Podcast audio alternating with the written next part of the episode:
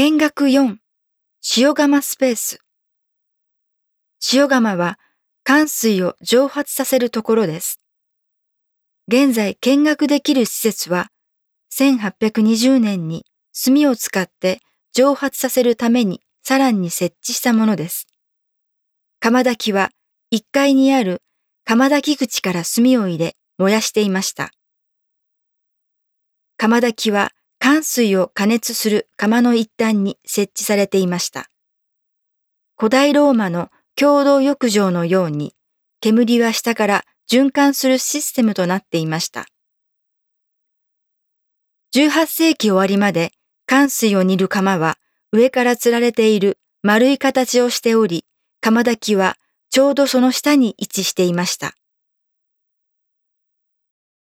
現在、製塩所で見ることのできる釜の形は長方形で金属のキーユと呼ばれるボーリングのピンに似たたくさんの金属の杭で支えられ固定されたレンガでかたどられています。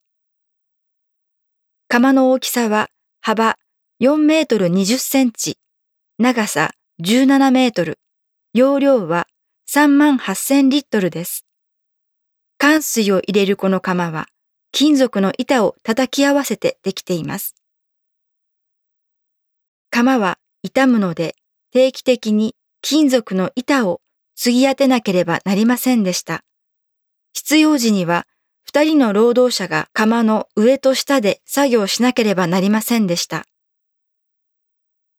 塩田労働者の仕事について、作業場の設備は古く、高温多湿であったため、仕事は極めて過酷でした。寒水の蒸発が終わると、塩を塩釜の蓋に入れ除水します。その後、塩はダンプカーで倉庫に運ばれ、商品用の袋に詰めるという作業でした。この重労働に加え、塩のせいで怪我をすると傷口の治りはとても遅かったようです。製塩所が操業停止したいくつかの理由がここに挙げられます。ソーヌエロワールから輸送される燃料となる炭の輸送はとても割高でした。加えて19世紀中頃、国家独占売買が終わりを告げ、鉄道で運ばれた海水由来の塩との競争にもさらされたことなどがフランシュコンテの製塩所の衰退に拍車をかけました。また、生成コストを下げるため、施設を近代化しようにも、城壁と谷に囲まれた窪地のため、工事費がかさんでしまう状況でした。その上、塩以外の食物保存方法が取られるようになり、塩の需要は低下してしまいました。そのため、1962年に製塩所の創業を停止した時には、わずか12名の労働者と創業開始当初の20%の建物しか残っていませんでした。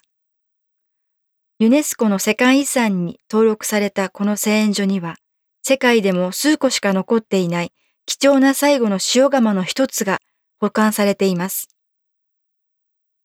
皆様、窓際へ移動し、駐車場をご覧ください。見学後、